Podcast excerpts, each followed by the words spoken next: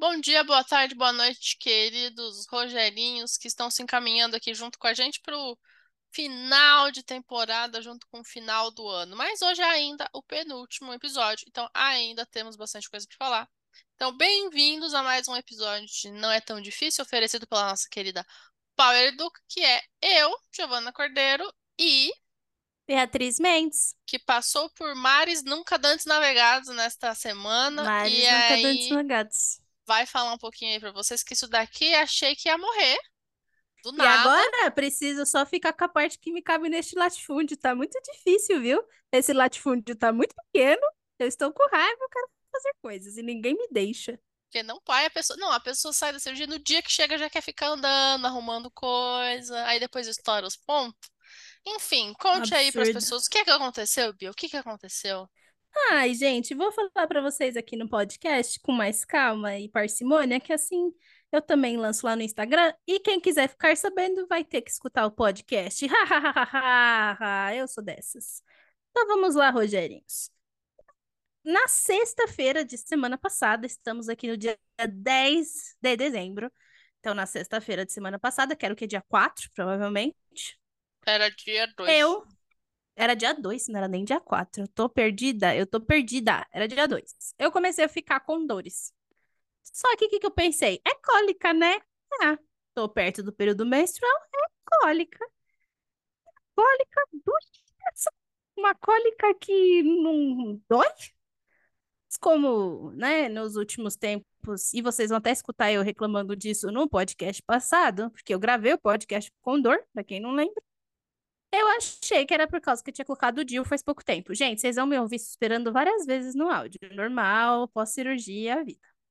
E aí, eu na sexta-feira com essas dores, no sábado com dores, e no sábado ainda fui na casa de Senhora Giovana, porque teve comes e bebes. Fui lá no comes e bebes da Senhora Giovana. Conversei com pessoas, mas estava com dor. Voltei, vim pra casa no sábado. Sábado para domingo, uma dor. Aí, domingo à noite, eu era uma bola de dor.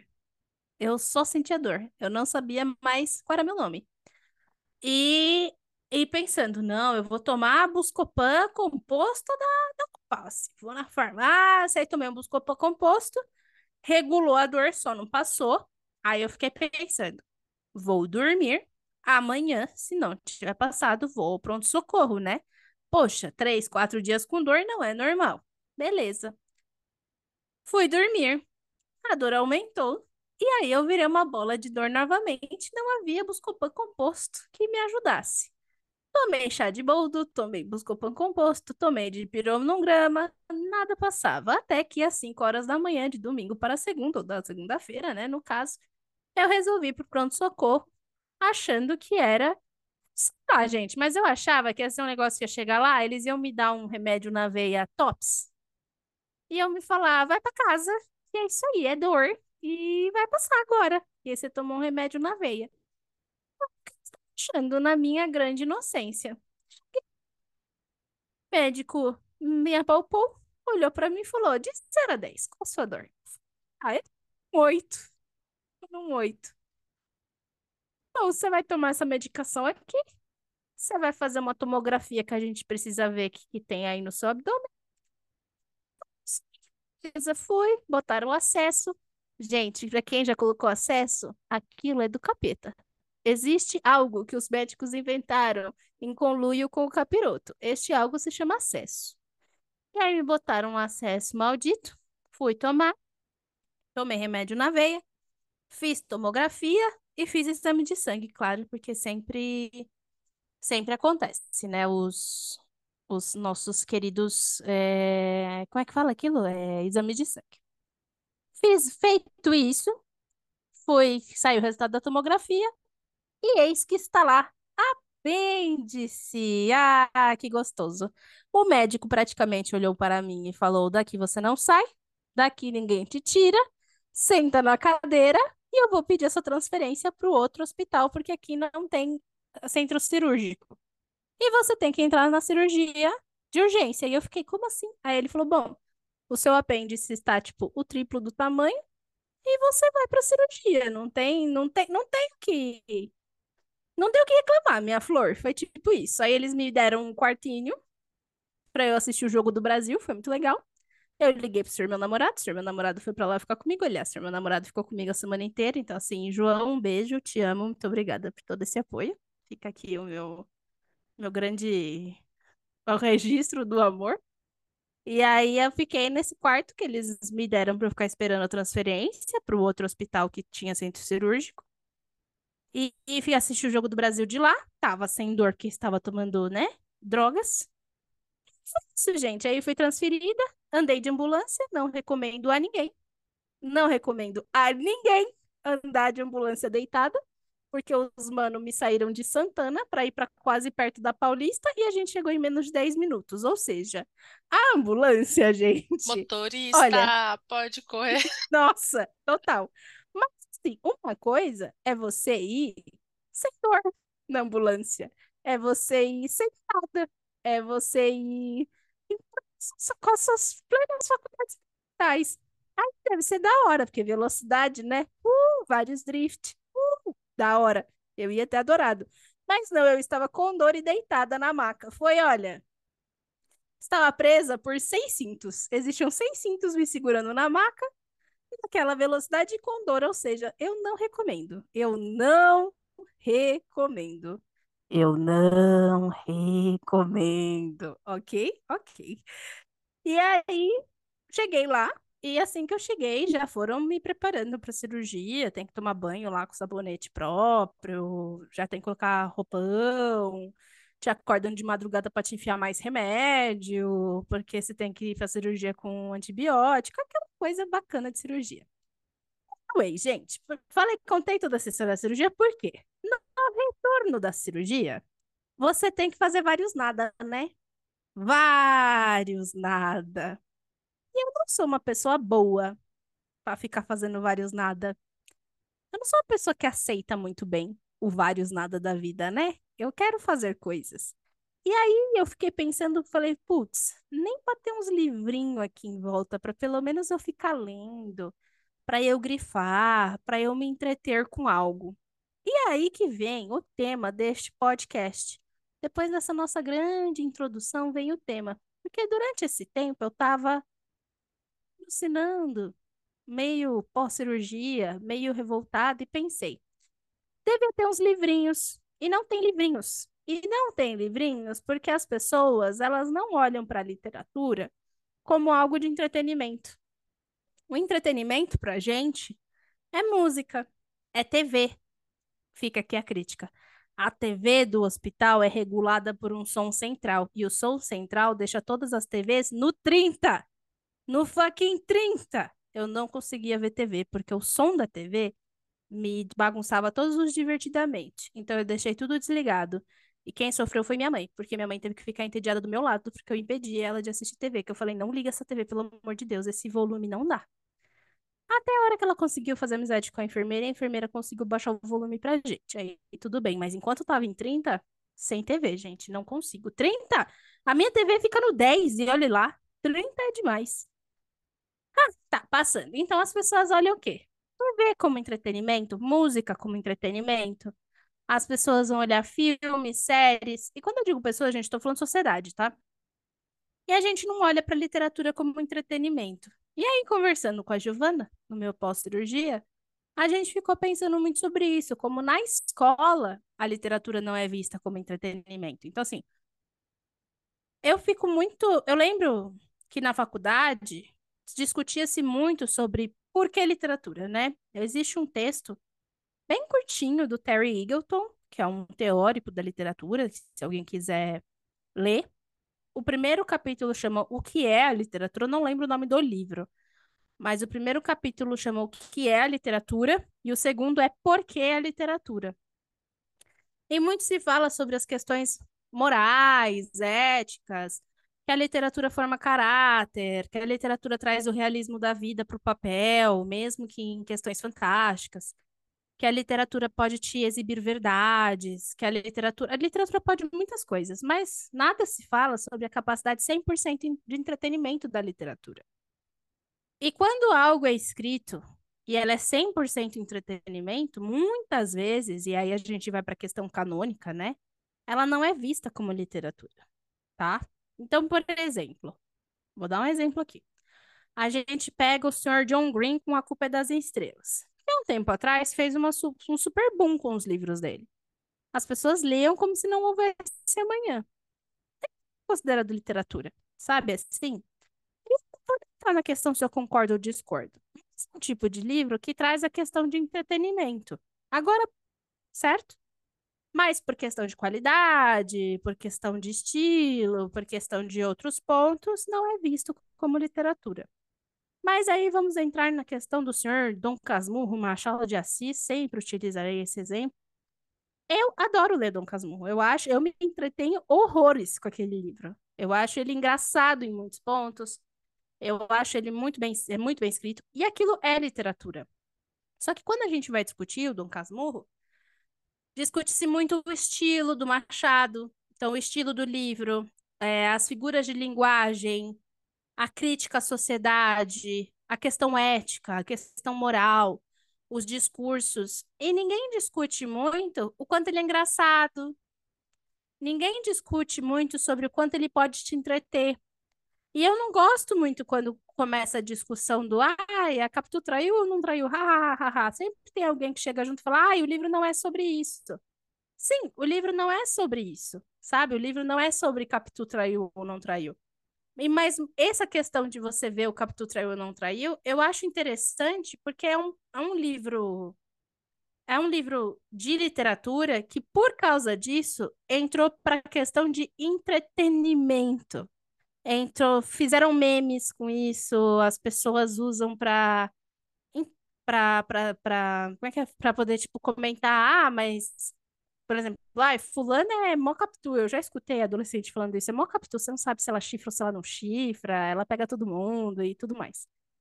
Então, assim, nesse sentido, você vê que isso caiu já numa questão popular.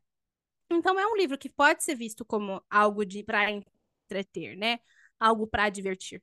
Mas pelo fato dele ser considerado literatura, muita gente não vai trazer isso para a sala de aula. E aí a gente entra no ponto de educação. Quando a gente entra em sala de aula para discutir literatura, poucas vezes, raras vezes, se é que vão fazer isso. Os professores que estão lidando com obras trazem os aspectos de entretenimento da literatura. Ou apresentam a literatura como algo que pode ser bacana, pode ser só algo legal que você vai sentar e ler um domingo à tarde e curtir e ir para casa. E eu acho que existem livros bem de peso, assim, grandes, que podem ser feitos isso. Por exemplo, um livro que eu gosto muito que a Giovanna odeia, que é o Memórias de um Sardete de Milícias. Eu amo esse livro. Eu, quando eu li, eu não queria nem saber que crítica que estava fazendo. Eu me diverti muito lendo aquele livro. Ele é muito engraçado. O Leonardinho é muito maldito. E eu lembro que eu ria com o livro. Eu achava eu queria saber o que estava acontecendo. A cena lá que o capitão de polícia pega com as calças riadas, eu acho muito boa. Eu acho muito boa aquela cena. Eu acho engraçada, eu, eu acho legal. Então, assim, para mim, nesse livro em específico, primeiro veio a parte de entretenimento. Depois veio a parte de análise. E eu fiquei pensando nisso. Por que, que a gente não fala mais sobre o poder de entretenimento desses livros? E somente sobre o poder moral ético de mensagens e de formação do cidadão brasileiro, sabe? É isso.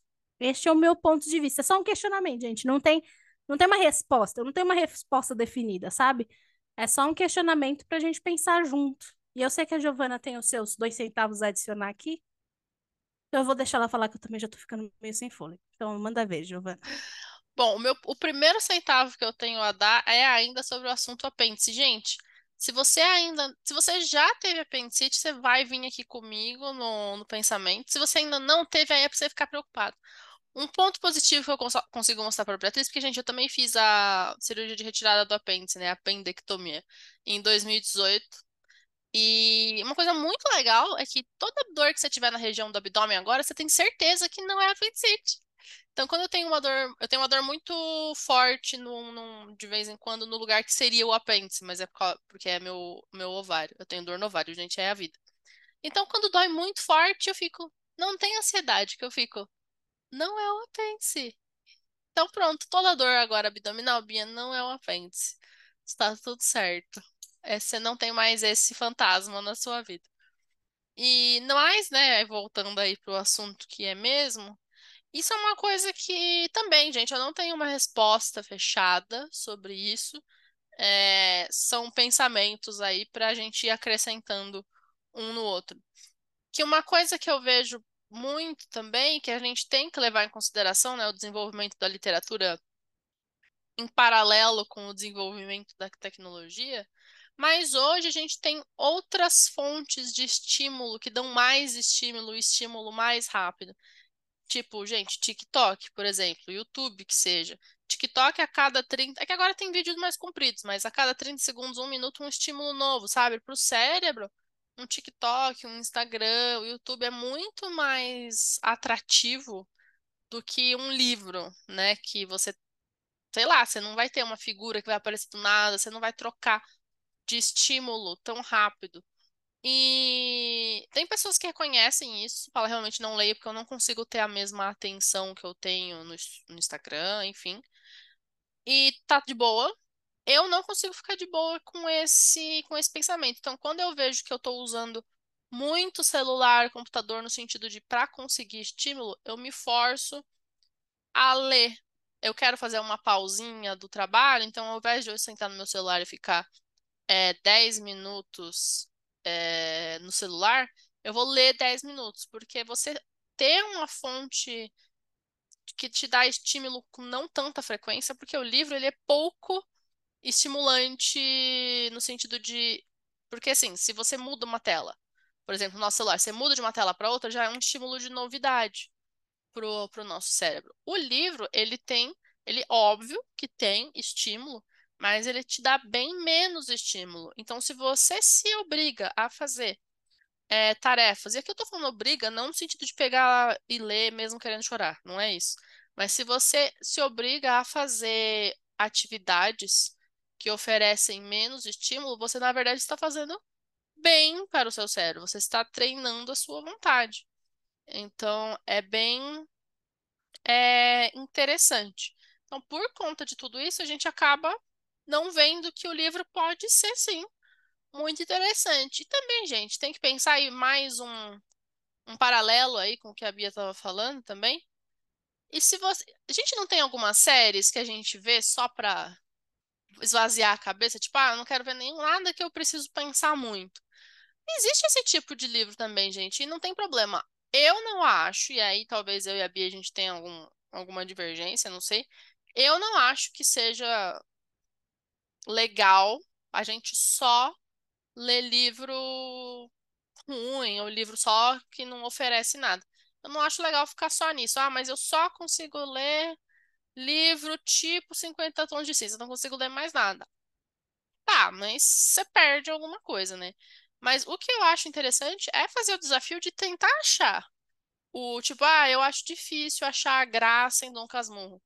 Ah, volta lá, tenta achar, tenta achar de propósito a graça. Gente, eu acho que o livro que eu mais ri na vida, na vida, foi em Filoctetes do Sófocles, teatro grego, gente, de muitos anos antes de Cristo. Eu ri horrores lendo Filoctetes, porque só porque um outro paralelo pode fazer o livro ficar menos abstrato para quem não conhece.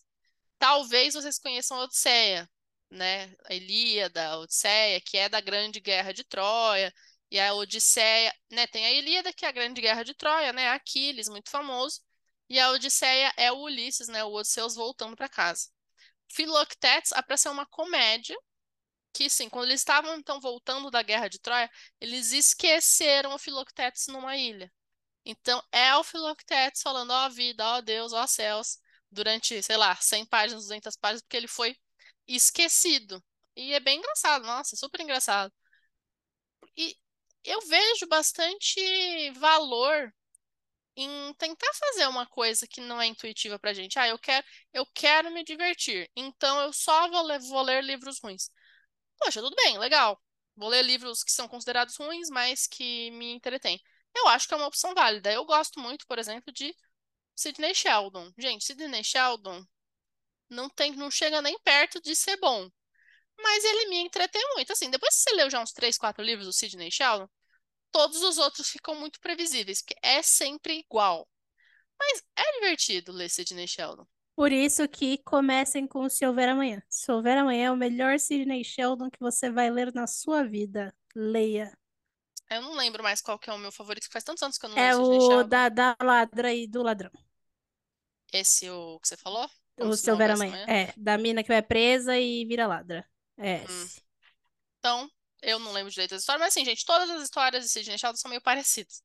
Eu acho que super vale, mas por que não fazer uma coisa, dedicar um pouquinho da nossa vida para algo que seria meio intuitivo? Tipo, vou sentar e vou ler o comecinho da Odisseia e vou tentar entender.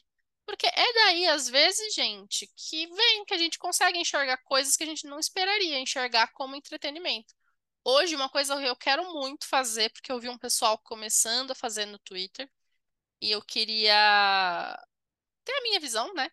Tem um pessoal aqui ainda nesse assunto do Capitu, traiu ou não traiu, que tá pegando bem, tá sendo mais famoso agora a teoria de que, na verdade, Bentinho gostava de Escobar. E era ele quem queria trair e acabava, na verdade, é, projetando que, na verdade, era a Capitu que estava traindo. Tem um pessoal selecionando as partes do livro que dá em que, tipo, quando o, o Bentinho falava do Escobar. E, gente, se você. Porque essa é a graça, o Machado escreveu para você não saber né? Porque o Bentinho falava de um jeito da Capitu, falava de um jeito do Escobar. Ele foi descrevendo tudo pra você não saber o direito, o que é que tá acontecendo. E todos os trechos, gente, você consegue, você consegue pegar. Se você selecionar só aqueles trechos dele falando do Escobar, super você consegue sustentar a hipótese de que, na verdade, ele gostava do Escobar. Então, assim, gente, tem coisas que dá pra virar é, entretenimento. Eu acho que é válido a gente ler livro ruim de vez em quando, porque, ah, eu quero. Nem Stephen King. Stephen King tem alguns livros que são bons. Eu acho sim que Stephen King tem alguns livros que são bons. Mas ele escreve muito, em muita quantidade. Ele é um escritor comercial. E, gente, não tem como você escrever três, quatro livros por ano e todos eles serem bons. É que o Stephen King ele acerta pela, pelo volume, né? Ele tem sei lá quantas dezenas de livros escritos. Então, no meio de todos esses, alguns saem bons. Mas a maioria não é boa, mesmo, de verdade. A maioria não é boa. Super válido sentar. Vou só fazer, ah, vou, que seja, ah, vou ler uns 50 tons de cinza, que é ruim, mas eu quero. Nada a ver, sabe? Eu acho que perde um pouco. E aí, esse é o meu pensamento. Será que para a gente ter tantas fontes mais fáceis de, é, de estímulo, a gente acaba deixando para trás o estímulo que a gente poderia conseguir é, com o livro, porque eu me, nossa, eu me divirto demais. Gente, recentemente, inclusive, fiz lá o review no meu, no meu perfil. Eu li lá o Beck do Philip K. Dick. Gente, não, acho que fazia muito tempo que eu. Ah, não fazia muito tempo, não, porque no começo do ano eu li Solaris. Mas, é, nossa, eu me entreti, me entreti num grau com o Ubik. E também me entreti num grau enorme com, com Lola and the Millionaires. Ainda dá tempo, hein, gente? Corre aí que dá pra ler pelo menos metade aí até, até semana que vem, que a gente vai falar sobre o livro. Então, assim, será que livro não te entretém ou que você nunca tentou ser entretido, é, pelo livro? Fica aí, esse é o meu questionamento do momento. Vamos ver se a Bia tem mais algo a nos dizer, senão a gente prossegue. Pode prosseguir, mano, Giovana, porque é o, meu ques- o questionamento era esse. Eu queria levantar o questionamento do entretenimento. Quem estiver vendo isso no vídeo vai ver eu aqui meio me contorcendo, gente. É dor, nada A mais, Bia mas tá tá, tudo bem. tá moribunda, gente, perdoa. E agora, linkando com a parte da educação, eu acho que o grande pecado que os professores cometem, que fazem. Que assim, de verdade, gente, se você passa no nosso ensino médio e você termina ainda gostando de ler, tem que ser é um caso a ser estudado, porque a forma que os livros são abordados na escola no ensino médio são muito ruins. Às vezes você lê um livro, assim, você sabe que você vai ler um livro que é uma coisa que talvez você já não queira fazer. Você vai fazer uma prova, e às vezes essa prova é muito conteudista, tipo, qual eram os nomes dos capítulos, que, como se você tivesse que ter memorizado o livro. Então, assim, é uma visão muito positivista da leitura. Que, de verdade, gente, assim, em bom, claro português, é uma merda. A forma que, a forma padrão da literatura ser abordada na escola é muito ruim. É assim, leia, decore, porque você vai precisar tirar nota com isso. É muito difícil o professor que vai sentar vai pensar aí, como eu posso despertar o interesse desse aluno pela leitura, sabe? Tem alguns projetos legais, eu já vi alguns professores que fizeram isso de uma forma legal, mas essa é a essa esse é o desafio, né? Então, como que tendo que falar de livros, como que a gente poderia fazer isso ficar um pouco mais divertido, né? Fica, não só divertido, mas assim, ficar mais interessante, despertar o interesse por ler. Porque, gente, por que, que é mais fácil a gente querer ver um vídeo do que ler? Porque ler tem que ter um pouquinho mais de esforço. Você tem que sentar e você tem que ficar lá prestando atenção, decodificando ali as letrinhas, achando o sentido de tudo. É, uma, é, é um pouco menos, é menos passivo que vídeo. Então, assim, às vezes a gente cai na bobeira de ir muito pela facilidade, né? Então, isso é um ponto. Esse é um ponto. Claro que não é só a escola culpada, né? Os pais, por exemplo, que querem que os filhos leiam, mas eles mesmos não leem. O filho vai ler? Não. Tem toda uma outra, outros contextos conectados, né? Como às vezes já foi muito difícil ter acesso a livro, hoje é um pouco mais fácil, mas livro continua sendo um pouco caro. É, mas dá para ler pela internet, mas não é todo mundo que tem internet. É, hoje é mais fácil acessar livros do que em toda a história da humanidade, com certeza. Mas ainda tem, tem esse ponto. E aí o ponto que é o que eu e a Bia a gente tinha comentado que eu poderia comentar assim, depois de feitas essas considerações, recentemente, inclusive recentemente, muito recentemente, que hoje foi a última aula que eu dei sobre esse assunto, a gente tem uma aluna que está prestando vestibular e assim, gente, eu dou aula de gramática. Eu sou professora de gramática, de língua portuguesa. O que eu sei de literatura, eu sei para mim, tem coisas que eu gosto. Eu sou muito interessada nessa na linha do tempo, assim, no desenvolvimento de como, por que que um, por que que romantismo vira realismo, que vira naturalismo, que vira parnasianismo, sabe? Eu acho interessante a história, é, a linha do tempo, a história da humanidade, né? Mas é porque eu acho interessante. E aí, essa aluna, ela teve quase nada. Gente, ela não teve. Eu ia falar quase nada, mas ela não sabia nada, nada de nada. Assim, ah, quinhentismo, que todo mundo sabe. Ah, carta de Pero Vaz de Caminha. Machado, nada, nada, nada, nada, nada, nada. E vestibular, né, gente? Vestibular cai dessa. Cai. A gente tinha uma semana para resolver. Dá para você aprender com esmero e detalhe é, os períodos literários em uma semana? Não, porque o ideal é você ler, você falar do período literário, ler um livro, ler poemas, entender o que estava acontecendo na época. Você ter um tempo, ter um tempo aí, porque a gente vê todos os períodos literários em três anos do ensino médio. Falar em uma semana, eu apostei, claro, em fazer o básico, falar o básico de cada uma e fazer questões, porque aí na questão você treina a resolver questão, você acerta um pouco mais para conhecer a mecânica da. E ela até que foi bem, assim, então funcionou. Mais uma coisa que eu fiz questão de falar para ela, e que se eu fosse professora de literatura, eu com certeza daria um jeito de melhor, até melhorar essa abordagem, mas eu, a gente tem que lembrar que a literatura ela não acontece no vácuo. Eu sei que muita gente que teve, passou aí pelo ensino médio, tem aquela, essa, esse ranço, às vezes, até com literatura, com período literário, porque é apresentado de um jeito, às vezes, muito solto, tipo, ah, realismo, século XIX, é... acontece depois do romantismo, Machado de Assis, vamos ler Machado de Assis para fazer a prova. Parece que as pessoas acordam determinado dia, sentam em suas camas e pensam: hum, hoje estamos no realismo, vou escrever obras realistas. Só que, gente, é muito raro um período literário em que as pessoas sabiam o período que elas estavam vivendo, tipo, parnasianismo.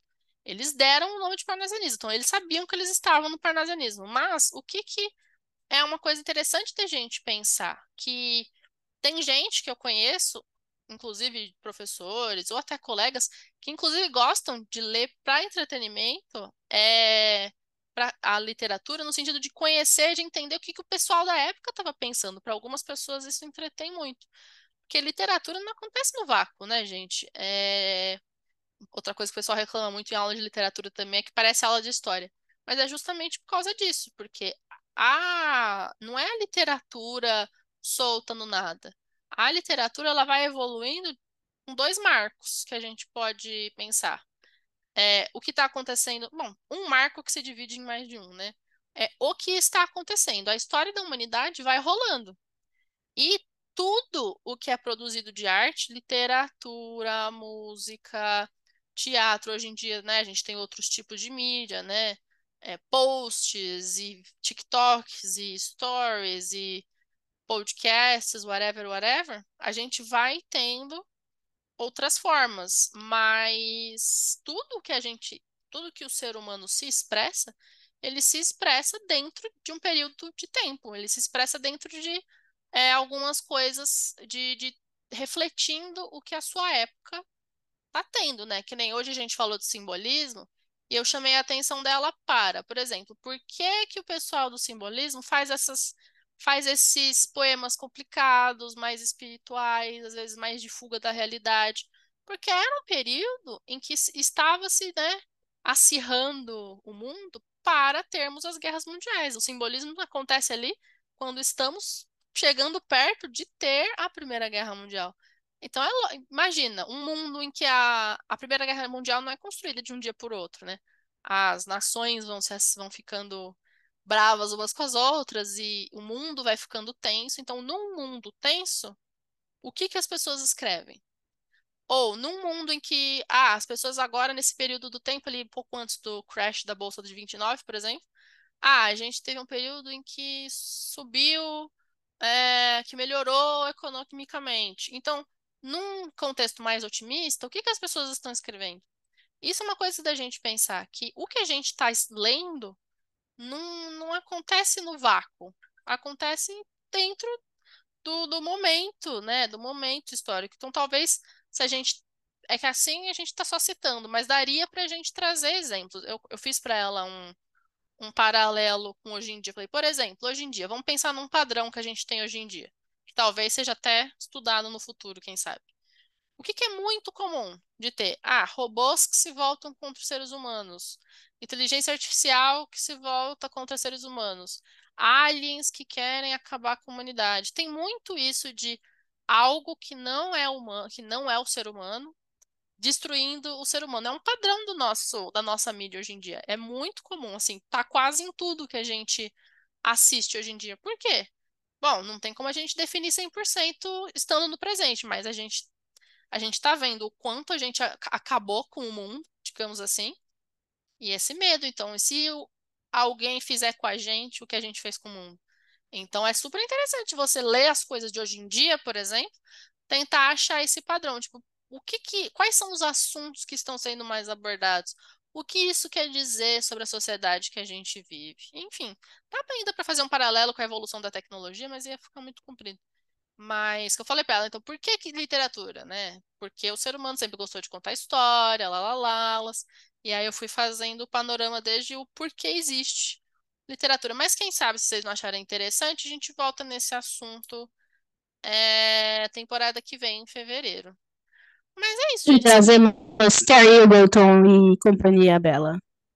É, desculpa, é que estourou muito o áudio, não deu pra escutar. Eu falei, e aí a gente traz o Terry Eagleton e a companhia dele, todo, ah, toda a sim. galera, todos os filósofos marxistas da literatura. E... e os não marxistas também, tipo o Bloom. Eu gosto muito é, do Bloom. Eu li algumas coisas do Terry Eagleton, eu acho que eu lembro, eu lembro de ter gostado. Então dá pra falar sobre isso depois. Claro, aí eu faço a minha perspectiva a minha e a Bia, que leu mais sobre essas coisas, fala o que ela leu, claro. Mas é isso, gente. Sim, a literatura não acontece no vácuo. Hoje em dia a gente está tendo essa questão de tentar fugir das coisas que oferecem baixo estímulo. Então a gente evita ler porque quer ver, ah, ah tem Netflix, tem HBO, tem isso aqui. É, o que é mais fácil, né? Ficar vendo um negócio na tela ou sentar e ler. Então, assim, dá pra se. Nossa, dá pra se divertir demais lendo. Tem, e fora que, sei lá, imagina, eu, eu acho engraçado. Eu, eu dou risada com um livro de um cara que existiu, sei lá, dois, mais de dois mil anos atrás. Quão doido é, não é isso? E nem tô falando só de se divertir, mas entretenimento pode ser de coisas curiosas, né? Que eu já comentei aqui do. Fiz esse mesmo comentário sobre meditações do Marco Aurélio. Hoje, lendo Meditações do Marco Aurélio, que foi escrito no século I, gente, foi escrito no século I, os problemas, as reflexões que ele tinha com ele mesmo são as mesmas reflexões, às vezes, que a gente tem com a gente mesmo. Então, o ser humano é sempre muito parecido e, e é muito curioso, sabe? Eu sou muito entretida pela curiosidade, né? Então, para mim é muito fácil. Qualquer coisa que você me der para ler, eu vou estar tá achando curioso. Então, é entretenimento 100%. Pô, Ilíada, gente, tem umas partes. Não é possível que o pessoal não vai achar da hora ler as partes e, e achar engraçado, né? Que o Aquiles está cagando e andando para tudo, mas está indo pra guerra por causa do. Ah, esqueci o nome dele. Como que é o nome do namoradinho do Aquiles? Patroclo. O Patroclo. E conseguir, sabe, achar uma graça nisso. E, e o Odisseu. Não, Aquiles é. Aquiles. Aquiles é um homem, um homem da guerra. Gente, o Aquiles só queria estar tá em casa comendo umas frutas e o Patroclo, o Patroclo... de preferência. de preferência. Mas aí o Patroclo resolve ir. Ele fala: Ah, caramba, eu vou ter que ir lá defender esse malditinho que não quer ficar em casa, mano. Ah, o Odisseu que chega, no final, depois de 10 anos, finalmente chega em casa. Ele foi na padaria comprar cigarro e demorou 10 anos e que chega para lutar com os amantes, com os caras que estão os pretendentes da mulher, né? Ele chega para lutar, gente, ele tem que prestar atenção no que é escrito, ele tá lutando pelado. Eu acho muito engraçado. Exatamente. O cara chega pelado, eu tipo, Sim. vou matar geral. Eu fico, mano. Vou matar geral. Mata geral pelado e, mata e ainda pelado. pega essa mulher e leva pro quarto depois. É assim depois falar, vou ali guerra. na padaria comprar cigarro de novo. Comprar cigarro Mas... de novo e demora 10 anos para chegar. E a coitada que tinha que ficar lá costurando coisa e desfazendo para não casar com ninguém. Então, assim, gente, Olha. acha, pega por que lado você ficaria curioso e, e, presta, porque a gente tem que. Não é tão passivo a leitura, né? A gente tem que prestar atenção mesmo no que está fazendo.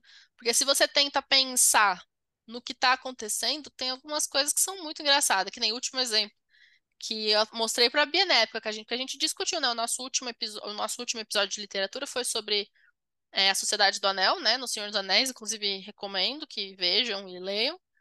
E teve um pedaço, não sei se da, já na Sociedade do Anel das Duas Torres, porque eu cheguei a ler o começo das Duas Torres.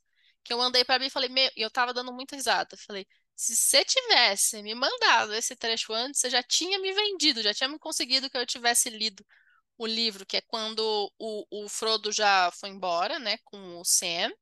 E aí tá o Aragorn, o Legolas e o Gimli. E aí eles sabem que que tá, vão vir cavaleiros, né? Eles estão tentando, estão vendo que tá vindo cavaleiros. Gente, e aí o Tolkien ele mo monta a cena para você. Inclusive o Tolkien ele é muito engraçado, né? Você tem que entender onde que ele tá sendo engraçado. Ele monta a cena de que o Aragorn, como é um ranger, ai, eu não lembro agora, mas um ranger muito experiente, ele deita no chão, coloca o ouvido no chão e a partir da percepção do som, ele fala, ah, são aproximadamente. Eu vou inventar o número porque não lembro. Mas são aproximadamente 10 cavaleiros. Agora a gente tem que esperar e ver. Gente, o Aragorn se jogou no chão e estava com o ouvido no chão, tipo, hum, tentando adivinhar aqui quem tá vindo. O Legolas é um elfo, os olhos dos elfos enxergam muito longe. Aí ele, o Legolas, esperou o Aragorn se jogar no chão, levantar falar, hum, acho que são 10 cavaleiros. Ele fala, ah, é verdade, ó, são 12, tô vendo até a lança aqui de um que é, é dourado. Legolas esperou ele levantar para falar, deixa. Que, imagina, eu fico imaginando eles olhando pro Aragorn. Mano, o que que esse brother tá se jogando no chão, viado? E aí, e, e eu, mano, construindo a cena na cabeça, o tanto que eu dei risada dessa cena de deles.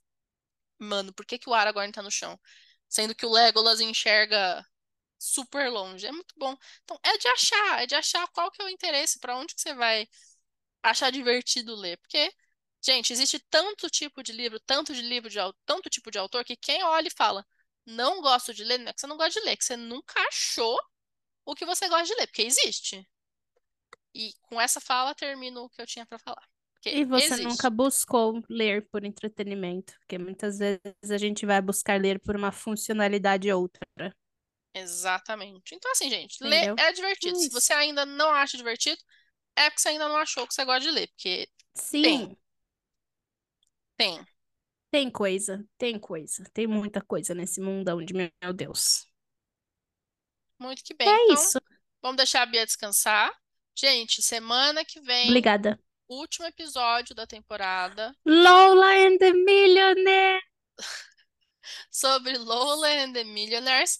Dá tempo de ler ainda, tal. Pelo menos uma metadinha aí pra vocês entenderem o que a gente tá falando. Então, Lolinha, Lolinha.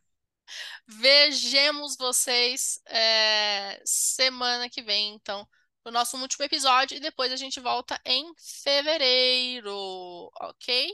É nóis. Obrigada quem assistiu ou ouviu até aqui. Vejo vocês. Valeu.